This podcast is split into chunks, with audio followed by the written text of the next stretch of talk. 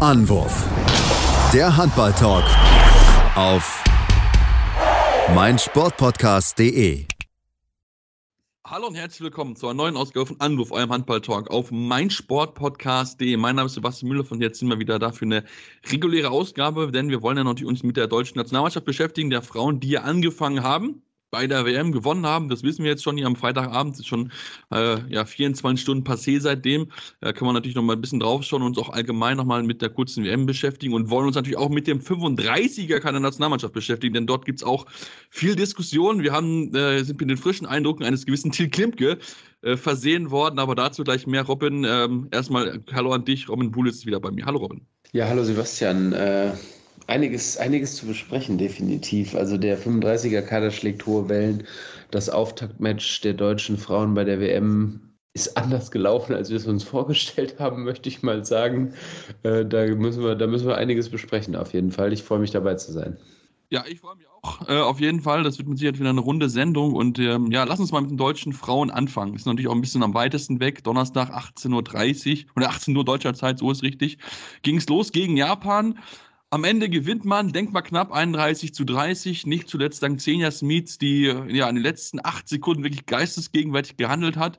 Es gab den Freiwurf, die Japanerin wollte den Ball nicht so schnell rausrücken. Sie rennt zu der Japanerin, die den Ball in der Hand hält, hin, reißt ihn ihr aus der Hand, gibt ihn, ich glaube, Julia Bienkit war es, die am Kreis stand, die kriegt ihn direkt zurück und knallt links oben in den Winkel rein, um den Sieg festzumachen. Ähm, Robin, das war spannend, dramatisch, denn es sah ja eigentlich zwischenzeitlich schon deutlich klarer für die Mannschaft aus.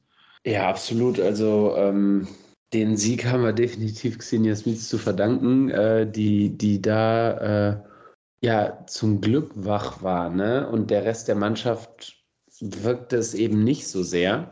Und sie hat sich da das Herz genommen und gesagt, das kann jetzt nicht sein, dass wir hier gegen, gegen Japan unentschieden spielen zum Auftakt. Und in dieser ja, fast schon heroischen Aktion, würde ich sagen, ne? also so kam es mir zumindest vor, äh, das Ding da ein, eingeschweißt hat. Also es war ein geiler, geiler Gewaltwurf oben links in den Winkel, mit dem auch die Japanerinnen, glaube ich, so nicht mehr gerechnet haben. Die Torhüterin wusste gar nicht, wie ihr geschieht, die konnte nur noch hinterher gucken. Dann war natürlich grenzenlose Freude, aber nichtsdestotrotz, du hast es ja angesprochen, ähm, den Sack hätte man wesentlich früher zumachen müssen. Die deutsche Mannschaft hat es relativ lange nicht geschafft, sich abzusetzen. Und dann wurde es aber eigentlich so sechs Minuten vor Ende, ich glaube in der 54. zwischen der 54. und 55. Minute wurde das erste Mal eine Vier-Tore-Führung herausgespielt. Ähm, und da dachte ich, ja gut, jetzt ist die Messe gelesen, das passt, jetzt, haben, jetzt hat man die Japanerinnen endlich geknackt. Ähm, aber das war auch immer noch nicht der Fall. Und da habe ich irgendwie ja nicht ganz verstanden, woran das liegen konnte. Ob man sich dann schon zu sicher war, ich will es jetzt, also ich will es ihnen nicht unterstellen, aber ich glaube, dass dieser Gegner zum Auftakt ein kleines bisschen unterschätzt wurde. Ja, das kann gut sein, zumal sie auch ja sehr unkonventionell ja auch spielen. Ne? Ist eine sehr flinke Mannschaft, auch eine sehr kleine Mannschaft natürlich auch. Also es ist ja auch etwas, wo du dich dann gewohnen musst. Und die Japanerinnen die haben ja auch schon ein bisschen für Furore gesorgt. Letzte WM zehnter Platz gewesen. Also von daher haben sie ja bewiesen, dass sie durchaus auch mithalten können und haben das wirklich sehr gut gemacht. Was ich auffällig war, dass die Deutschen sich dann auch schwer getan haben mit dem 7 gegen 6 hinten raus, wo man dann schon auch gemerkt hat, okay, dann haben sie halt nicht so diese Kompaktheit in der Abwehr gefunden, die ich finde, in der ersten Halbzeit ein größeres Problem als in der zweiten. In der zweiten war es dann besser, da konnte man sich ein bisschen absetzen und auch mal auf vier zwischenzeitlich. Ähm, aber ja, dann hat man dann so eine, so eine kleine Schwächephase wieder, wieder einfach mit, hat mit reinkommen lassen. Das ist vielleicht so ein bisschen auch, ich sag mal, Anfangsnervosität in so einem Turnier, aber ich glaube trotzdem spricht zumindest dafür, dass man dann zumindest in dieser letzten Sequenz sich dann halt nicht unterbart kommen lassen und dass ja wirklich auch gerade so eine erfahrene Spielerin wie halt Smith dann wirklich Verantwortung übernommen hat und einfach dann dafür gesorgt, dass man das zumindest hat retten können. Aber ja, ich denke, in dem ersten Spiel, da ist noch in einigen Bereichen Luft nach oben defensiv. Auch die Torhüterleistung fand ich, Robin, ich weiß nicht, wie dein Eindruck war, ausbaufähig. Also da können Filter und Wacht auf jeden Fall besser oder mehr vor allen Dingen. Ja, maximal ausbaufähig. Also ich habe viel zu viele Tore der Japanerin aus dem Rückraum gesehen, aus, aus, aus, aus, aus hinter neun Metern. Ne? Also, Eine Parade bei acht Wölfen übrigens. Und, und, und, und, und eigentlich dürfen die ich will den Japanerinnen nicht zu nahe treten, du hast es kurz schon angesprochen, die sind einfach nicht diese Rückraumshooter aufgrund der Größe, der Körpergröße. Die leben von diesem schnellen, wuseligen Spiel. Aus dem Rückraum dürfen nicht so viele Tore fallen. Was die Japanerinnen wahnsinnig gut gemacht haben, finde ich, so ist zum Beispiel auch das, der, der Ausgleich kurz vor Ende gefallen. Ähm, immer dieses, immer diese Sperre absetzen und dann nachziehen. Ne? Haben viel mit dem Einläufer gespielt, der dann wiederum umlaufen hat. Mm, das, das hat wahnsinnig gut funktioniert bei den Japanerinnen. Und da ist dann natürlich so ein Größenunterschied auch in dieser Beweglichkeit, den gleichst du da, also dann nimmst du, sage ich mal, dieses Spiel, diese kompakte Abwehr der Deutschen, mm, stellst du vor, vor, große, vor große Herausforderungen, wenn du gegen große Spieler eben genau diese Art von schnellen Spielzügen mit vielen Richtungswechseln spielst. Das haben sie sehr gut gemacht, aber die Torwartleistung, wie gesagt, war dann irgendwie aus dem Rückraum, hätte ich wesentlich mehr erwartet und ich glaube, dass sich die deutsche Mannschaft aber auch noch steigern kann und wird. Ähm, und, und dann natürlich so eine Szene und so ein, so ein Sieg jetzt mit, mit genau diesem Herzschlagfinale kann natürlich dann auch voll pushen. Das ist also, das ist das vielleicht das Positive, was ich, sage ich mal, diesem schwierigen Auftaktspiel abgewinnen möchte. Das ist, glaube ich, ähm, ja positivere Energien freigesetzt hat, als wenn am Ende jetzt so ein nie gefährdeter 4-5-Tore-Sieg dabei rumkommt. Ja, mit Sicherheit, dass man auch ja schon wirklich so schnell bereit sein muss. Das ist mit Sicherheit auch hilfreich, dass da einfach so ein bisschen auch die Sinne geschärft sind, dass man auch schon mal weiß, okay, hey, wir müssen hier wirklich 100% liefern, also wir müssen immer hellwach sein, denn ansonsten können auch mal schnell Niederlagen passieren. Wir haben es beim Turnier schon gesehen, also Frankreich hat sich lange schwer getan gegen einen Angola, womit man nicht gerechnet hatte, also von daher muss man da auch sehr wachsam sein und ähm, ja, wie gesagt, das war, war in Ordnung, war gut. Also gerade offensiv es mir sehr gut gefallen, 70% Wurfquote, also von der deutschen Mannschaft. Frauen habe ich das in den letzten Jahren noch nicht so häufig gesehen und das ist jetzt nicht böse gemeint, das ist einfach leider so, dass wir einfach nicht so stark im Abschluss gewesen sind, aber das macht auf jeden Fall Mut und ähm, ich war auch in der Pressekonferenz heute nach, nach der digitalen ähm, Spiel mit Jochen Beppler und auch Sinja Smith und äh, Sinja hat gesagt, ja, sie will das wieder übernehmen, aber das ist natürlich nicht so, dass sie es immer in der Nähe ist des Balls, dann in dem Moment natürlich klar, aber Jochen Beppler hat gesagt, dass ihm das sehr gut gefallen hat, dass dann auch in diesem Moment, in dieser letzten Phase, dass dann auch keiner dann, weiß dann im Raum steht, nicht den Abstand einhält, dass da wirklich dann auch alle irgendwie so ein bisschen halt ja, reagiert haben und ein bisschen so zumindest wachsam gewesen sind, um halt diese Aktion halt nicht zu unterbinden. Und ich glaube, das kann auf jeden Fall auch nochmal einen Schub geben. Und ja, jetzt, jetzt mit Blick auf das nächste Spiel gegen Iran, kann man dann auch mit Sicherheit dann noch ein paar Spielerinnen ein bisschen mehr Spielzeit geben. Ne? Eine Vio Leuchter hat nur zwei Minuten gespielt, auch andere Spielerinnen fast gar keine Spielzeit bekommen, Johanna Stockschilder beispielsweise. Also das ist dann mit Sicherheit jetzt dieses zweite Spiel, wo man so ein bisschen ja, Selbstvertrauen tanken kann, um dann auch dann auch den jüngeren Spielerinnen so ein bisschen Raum zu geben, um dann ja ins Turnier reinzubekommen, so ein Gefühl zu bekommen, damit man dann natürlich auch dann mit Blick auf die äh, aufs Gruppenfinale beziehungsweise auf die Hauptrunde dann noch gestärkt reingehen kann. Ja, absolut. Also die Iranerinnen sind natürlich als, ja, sind einfach der schwächste Gegner in der Gruppe. Ähm, die Polen haben, äh, die Polinnen haben die Iranerinnen mit 35 zu 15 besiegt gestern. Da wird es dann auf ein vermeintliches Gruppenfinale Polen gegen Deutschland hinauslaufen. Und äh, gegen die Iranerinnen kann eine Spielerin wie zum Beispiel Xenia Smith, die sicherlich jetzt gegen Japan viel mehr spielen musste als es äh, Markus Gaugisch lieb gewesen wäre, weil sie natürlich auch noch angeschlagen war ja vom, ähm, vom ersten Test gegen die Schwedin. Ähm, ich glaube, da wird ein bisschen mehr geschont dann. Ja, wird mit Sicherheit so sein, würde ich jetzt auch mal von ausgehen, dass man da jetzt ein bisschen noch ein bisschen durchwechseln wird, ähm, um einfach da auch ja, bestmöglichst vorbereitet zu sein im Endeffekt und ähm, ja, wir werden es dann sehen. Wie gesagt, Iran mit Sicherheit jetzt nicht der Grasmesser, sollte man nicht unterschätzen, klar, aber es sollte eigentlich ein klarer Sieg werden und dann das Gruppenfinale gegen Polen, wo es dann um den Gruppensieg gehen wird. Ich denke, das werden wir dann nochmal sicher uns nochmal genauer zu Gemüte führen, wenn es dann Richtung dem Spiel geht. Robin, ich habe schon ein bisschen angeklingelt, so ein bisschen sind ja ein paar Exoten mit dabei, ne, wie Grönland oder auch Kasachstan beispielsweise, die jetzt nicht so überzeugt haben, aber wir haben schon ein paar überraschende Leistungen gesehen und vor allen Dingen heute, jetzt am Freitag, dass ähm, ja, Senegal einen Unentschieden gegen Kroatien holt. Ich glaube, damit hätten vor dem Turnier auch nur die kühnsten Optimisten mitgerechnet. Ja, absolut. Also ich glaube vor allem am allerwenigsten die Kroatinnen selber, die äh, sich die Augen reiben mussten, wie das zustande kommen konnte und wie was da passieren konnte. Ähm, ja, aber wir können in Wirklichkeit froh sein, dass wir nicht selber hier sitzen und darüber sprechen, dass es uns gegen, Deutsch, äh, gegen Japan genauso äh, passiert ist. Und ähm, natürlich kann man jetzt so eine Floskel, im, im, im, bei einer Weltmeisterschaft gibt es keine kleinen, aber natürlich hier gibt es wirklich kleinen. Du hast Grönland gerade schon angesprochen und der Senegal ähm, ist jetzt eben mal einer von den vermeintlich äh, ja, ganz kleinen, der dann eine gestandene Handballnation wie Kroatien äh, dann mal schockt. Und äh, so ein 22 zu 22, das, das sieht man einfach schon am Ergebnis. Und das ist auch so im Spiel, ist es auch genau so gewesen. Die Senegalesinnen haben den Kroatinnen dann extremen Kampf abverlangt ne, und sind über die Emotionen total da ins Spiel gekommen. Und die Kroatinnen waren dann total von der Rolle zwischenzeitlich, beziehungsweise von vorne bis hinten im Endeffekt und konnten ihr Spiel gar nicht aufziehen. Ja, Wurfquote von 54 Prozent.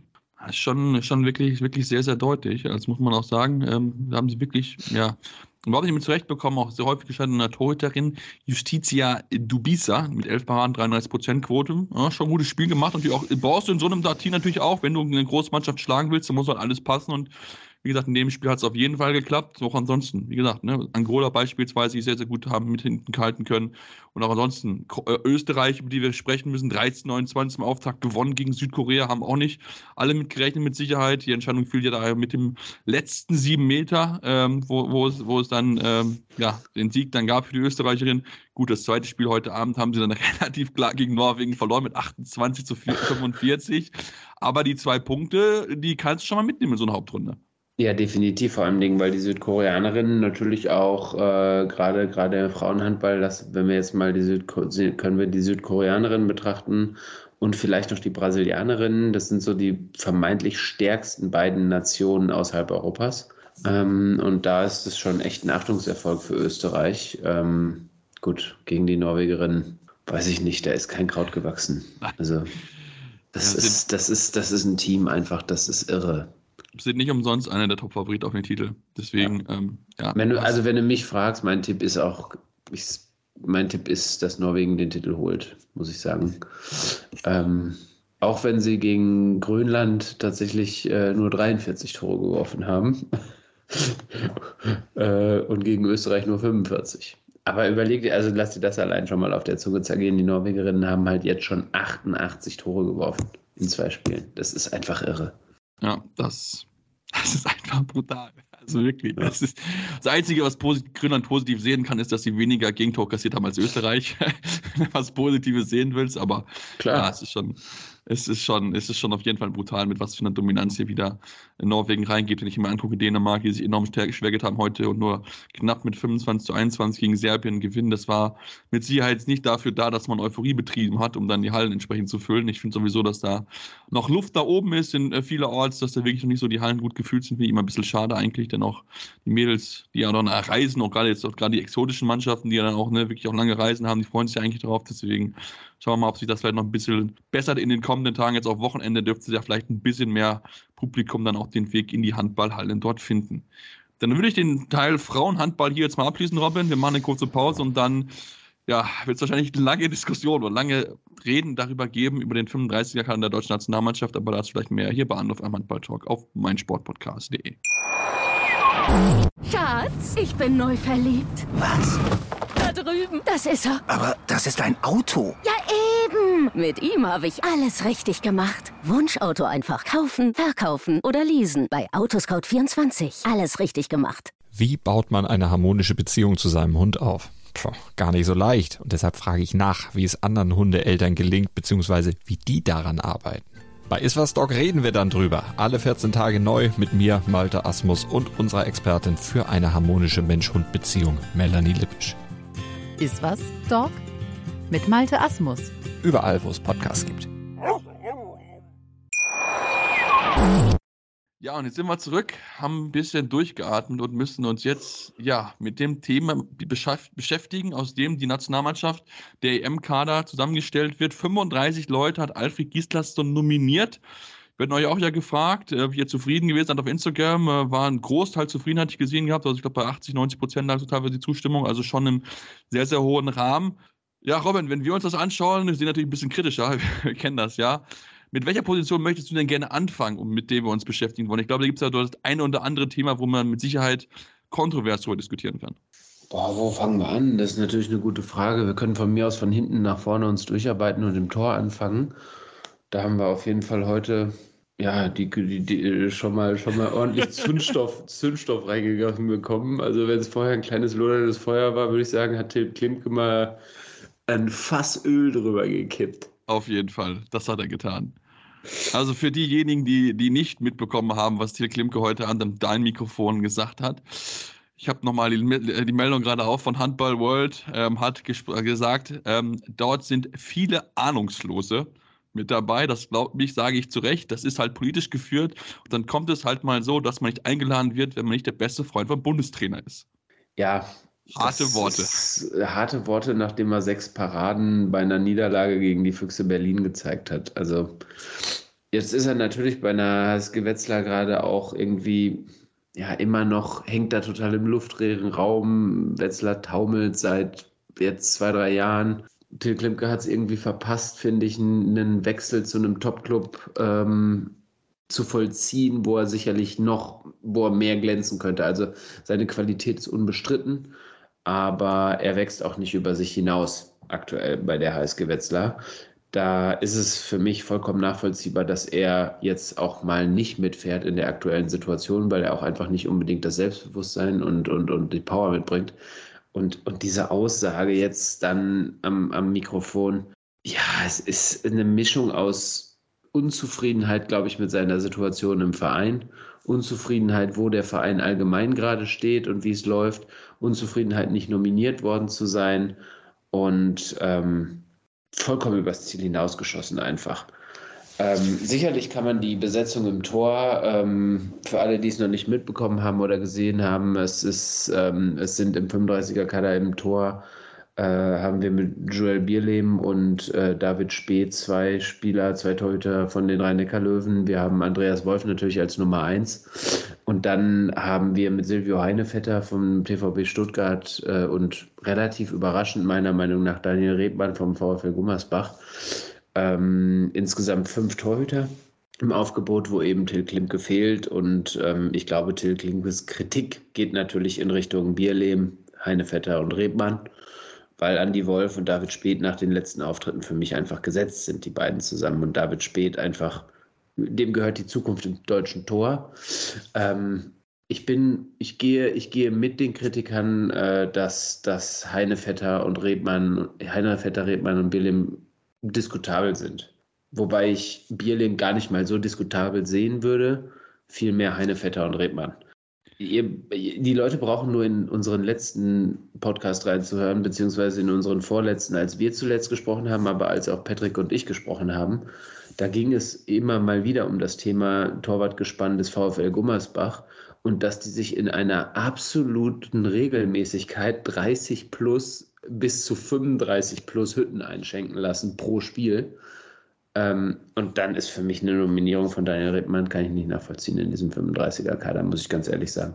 Absolut. Also für mich ist Daniel Rebmann, tut mir leid, also für mich ist er absolut deplatziert. Ich finde, er war schon letztes Jahr bei Göppingen nicht, nicht so in der Form überragend, dass man ihn hätte nominieren können und auch jetzt mit einer eigentlich verbesserten Abwehr ja eigentlich. Also du hast eigentlich ein besseres Team, würde ich sagen. Also Gommersbach hat für mich jetzt aktuell, wenn ich das jetzt vergleiche zu Göppingen, das der bessere Team, präsentiert er sich nicht viel besser. So, und das ist halt für mich so ein Thema, wo ich denke, okay, dann hat das eigentlich nicht verdient. Gerade auch, weil er auch in so einem Alter ist, wo ich sage, okay, hey, ähm, hatte mit 29 Jahren noch so viel Verbesserungspotenzial. Bei Klimke ne, mit 25 siehst du es halt eher noch ein bisschen. Da kann man halt eher nochmal sagen, okay, gut, er könnte in einem Fall der Fälle damit sie auch rein, reinkommen und er hat das ja auch schon gemacht. Also dürfen wir jetzt nicht so tun. Das hat er in der Nationalmannschaft schon gut gehalten, auch unter einem Alfred Gislason in der, in der Nationalmannschaft.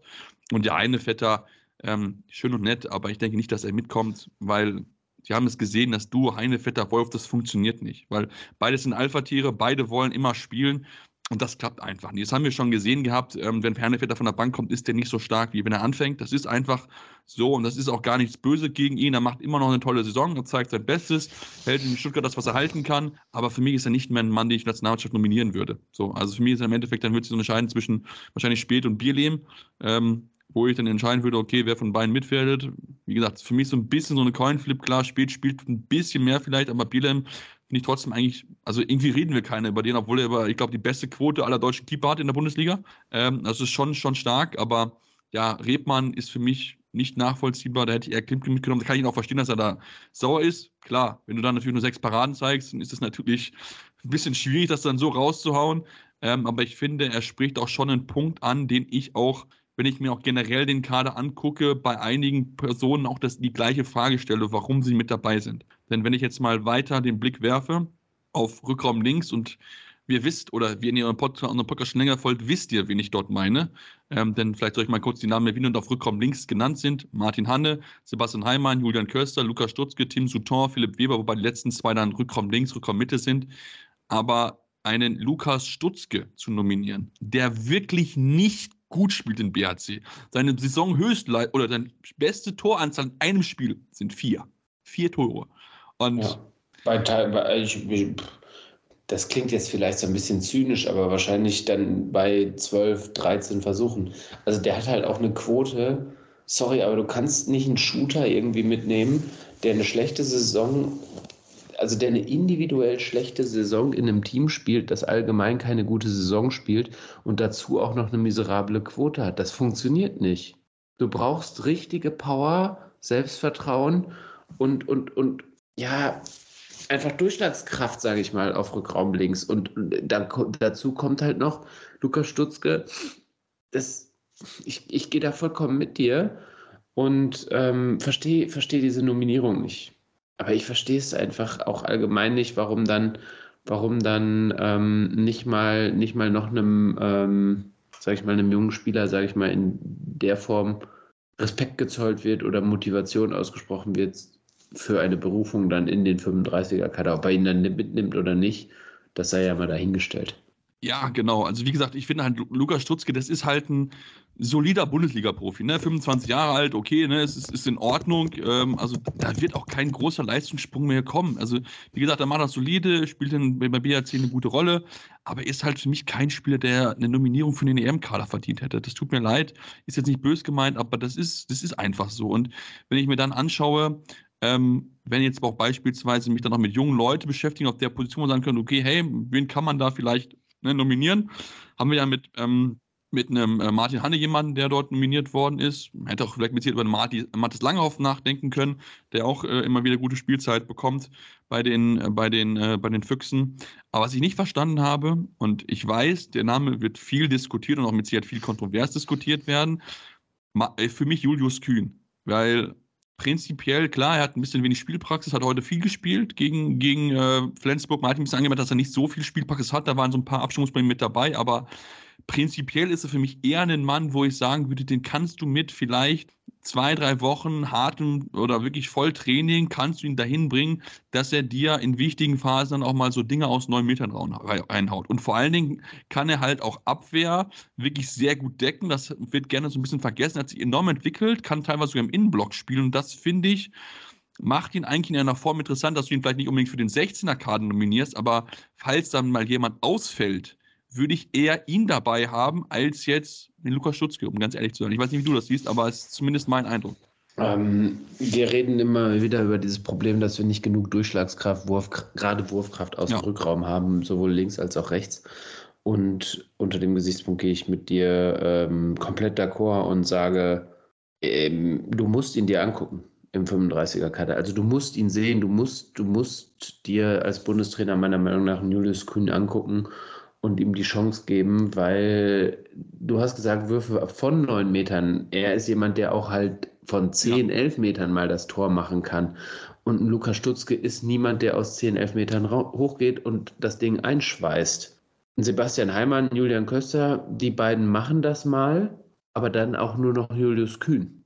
Ansonsten. Ein Weber und ein Tim Souton, die hier so eine Hybridposition haben, die machen das nicht. Das sind, das sind spielerische Rückraumlinke. Ja, viel, viele Körpertäuschungen, viel Eins gegen Eins, viele Schlagwürfe, Unterarmwürfe. Martin Hanne ist die Person, der so ein bisschen, ne, gibt ihm eine Chance, aber der hat auch eine extrem lange Verletzungshistorie. Das darf man nicht vergessen. Der ist erst seit diesem Jahr auch wirklich wieder mit dabei bei, äh, in Hannover. Ähm, und wird ja. auch sehr behutsam eingesetzt. Ne? Total, also, total. Nicht viel Spielzeit, gut, hat auch gute Ansätze. Jetzt zum Beispiel unter der Woche ja die vier Tore gegen Kriens hat er ja sehr gut gespielt, ähm, fand ich. Oder auch die sieben Tore gegen Gummersbach, die er geworfen hat. Also hat auf jeden Fall Potenzial. Wie gesagt, der wird mit Sicherheit wahrscheinlich nicht nominiert werden. Also da muss, glaube ich, viel zusammen passieren, dass da er nicht nominiert wird, also dass er dann noch irgendwie nachnominiert wird. Ähm, aber ich glaube, er war so das letzte Notgroschen, wenn er wirklich jetzt auf einmal reihenweise unsere Rückraumblicken ausfallen würde, was man natürlich alles möglichst nicht hoffen. Wenn wir links sind, lass uns vielleicht mal kurz über auch links außen sprechen. Sind ja Rune Darmke, Lukas Mertens, Matthias Musche und Tim Notdorf nominiert. Fehlt für dich Marcel Schiller auf der Position? Weil ich habe mir gerade mal geschaut, 75 Buden hat er getroffen. Ist schon eine ordentliche Anzahl und damit auch die meisten aller deutschen Linksaußenspieler in der Bundesliga. Total, das ist witzig, dass du es ansprichst. Ähm, ich habe das Gefühl gehabt, dass Marcel Schiller in den letzten ein, zwei Monaten wieder richtig ins Rollen gekommen ist. Ne? Also der hatte echt schlechte Quoten zum Saisonauftakt. Noch letzte Saison Ähm, hat er auch echt schlechte Spiele gehabt. Ja, gut, der war lange, der hatte ja auch eine schlimme Verletzung und ja, ich, ich weiß es gar nicht so genau, aber ich glaube, der Jüngste ist er auch nicht mehr unbedingt. 32, also Ja. so jung ist er nicht mehr. Nee. Genau, aber äh, jetzt wieder richtig ins Rollen gekommen. Ich hätte gedacht, dass er Schiller anstatt Musche den Platz äh, in diesem 35er-Kader bekommt, weil Darmke, Mertens, Notdurft kann ich verstehen.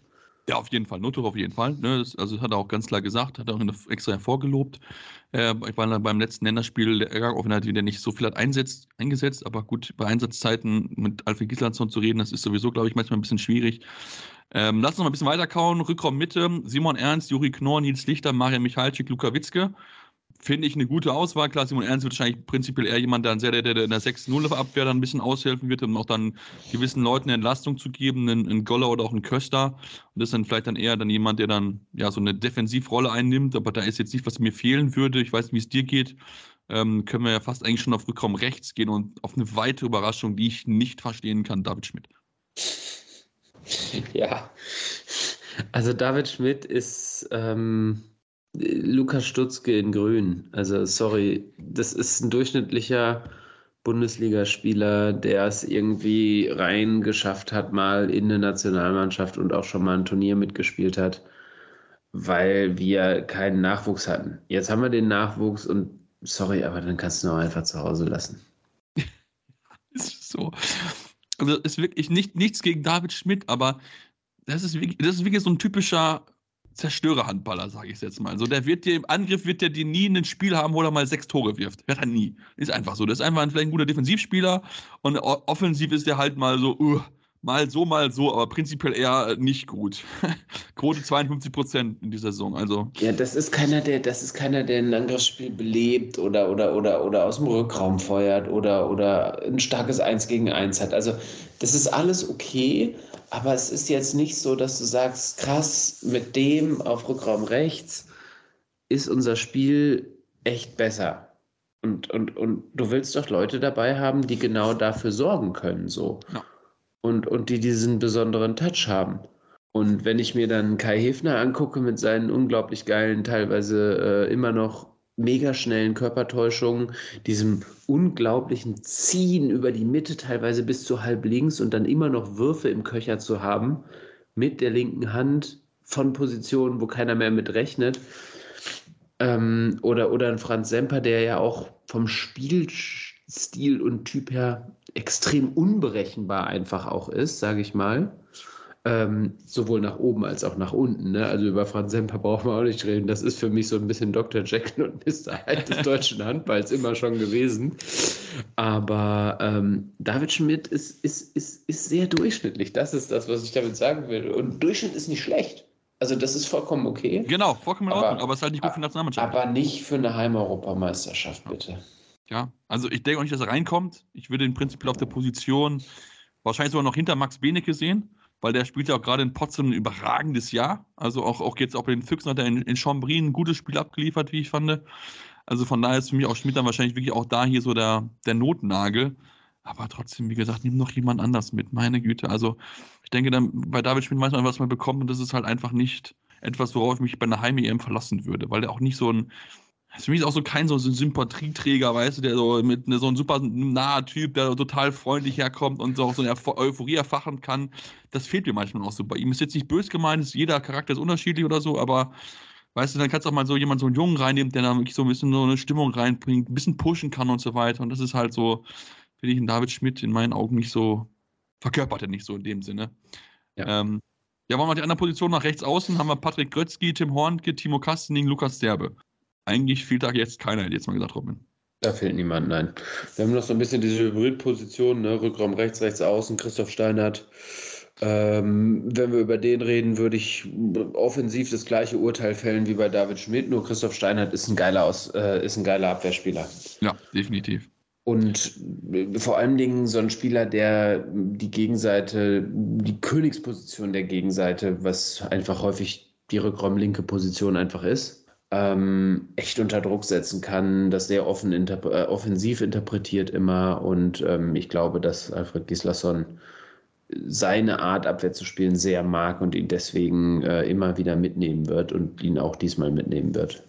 Ja, glaube ich auch. Ähm, was meinst du? Ich habe gerade mal die, die Quote von, von äh, Christoph Fernand auf. Was meinst du, wo liegt deine Quote in diesem Jahr? Brauchen wir nicht drüber reden. Ich hatte den die ersten sechs Spieltage in meiner Stadt 7 ähm, bei dem, beim, beim, beim Fantasy-Manager äh, da und habe ihn dann verkauft, weil die Quote gegen 40 Prozent ging oder so. Ja, wir sind jetzt bei 45 Prozent. Ja, also. siehst du? Gut, dass ich ihn nicht behalten habe. Das ja. wird nicht besser unbedingt. nee, nee, nicht wirklich. Aber wie gesagt, ähm, ja, es kann, er kann halt überragend die Verteidigung spielen. Und das ist auch gerade für bei Hefner, der jetzt nicht so dieser überragende Verteidiger halt ist, wie ein Steiner, ist das, glaube ich, schon sehr hilfreich, dass man dann auch dann mit so einem kurzen Wechsel agieren kann. Ja, bei der Seite immer gut. Ja, auf jeden Fall. Und dann noch an Kreis, Sebastian Vierhammer, Justus Fischer, Johannes Koller, Janik Kohlbacher, Tim Zechel. Auch da nichts groß Überraschendes. Ich würde wahrscheinlich drauf, wenn es drei Kreise sind, dann wird es wahrscheinlich Goller, Fischer, Kohlbacher werden, weil Zechel, Vierenhaber, das sind gute Defensivspiele, aber offensiv, boah, nee, tut mir leid, es ist mir da zu wenig Missel. Ja, total, auch beide keine gute Saison bei der, bei der HCR lang. Ja, gut, HCR lang spielt auch nicht so diese überragende Saison, das haben wir auch nicht vergessen. Ja. Bei die Quote von Zechel überragend gut ist, 81 Prozent, hätte ich gar nicht gedacht. Kreisläufer muss immer hohe Quote haben. Das stimmt. Das stimmt. Ja, aber ich bin mal gespannt, wie wer dann wirklich dann die 16er-Kader aussehen wird. Ähm, Gab es erst, glaube ich, noch ein bisschen Verwirrung, weil Schiller erst noch aufgetaucht war bei der ERF, aber nicht beim DAB im Kader. Ähm, das war noch ein bisschen Verwirrung, die dazwischen, da ich bei uns zumindest geherrscht hatte bei Handball World, weil etwas uns überrascht gewesen ist, wer jetzt dann nominiert war, aber dann haben wir die Bestätigung bekommen, dass Schiller halt nicht mit dabei ist. Ich bin gespannt. Also man, ich hoffe mal, dass da nicht mehr viel Verletzungen dazukommen. Luka Witzki ist auch noch, muss auch noch fit werden, ganz wichtig. Weber gucken mal, wie er fit wird. Prinzipiell für mich auch eigentlich eher ein Streichkandidat, weil ich einfach finde, dass er einfach für defensiv nicht gut genug ist, offensiv einfach zu, zu viel Aussätze erlaubt und auch zu viele Auszeiten. Aber, aber, aber, aber, aber sag doch mal, sag doch mal, was du glaubst, wer, wer wird die Überraschung? Die Überraschung im Kader? Ja, im 16er Kader und dann auch bei der EM. Nils Lichtlein. Nils Lichtlein kommt mit. Bin ich mir ganz sicher. Ja. Da habe ich mir, glaube ich, ganz, ganz. Ich glaube, das ist, kann sie fast. Also klar, ist natürlich auch schwierig, weil du natürlich auch äh, viele Spieler auf der Mitte halt hast, aber ich finde, so überragend wie der Spieler auch gerade mit der Linkshänder-Position, kannst du ihn eigentlich fast nie außen vor lassen.